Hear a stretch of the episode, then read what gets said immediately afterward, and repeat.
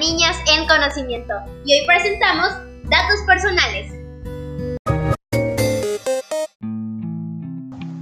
Los datos personales son la información que permite identificar a una persona, desde su nombre y apellido, donde vive, su teléfono, su historia, sus datos patrimoniales, financieros, todo, todo, incluso su iris y su huella dactilar.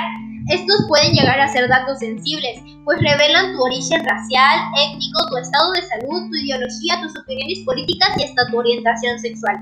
Pero es bueno saber que en México, desde julio del 2010, existe una ley que regula el tratamiento de los datos personales por parte de las empresas del sector privado.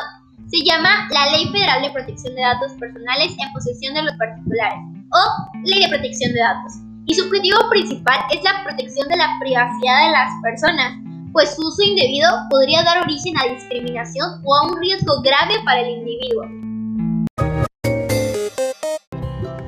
Personalmente creo que este es un tema muy importante, pues constantemente le estamos dando a aceptar a políticas de privacidad que realmente no leemos ni entendemos. Si sabemos a quién y a qué le estamos dando nuestros datos, entonces podremos proteger a nosotros y a las personas que vemos. Es parte de ser una niña en conocimiento.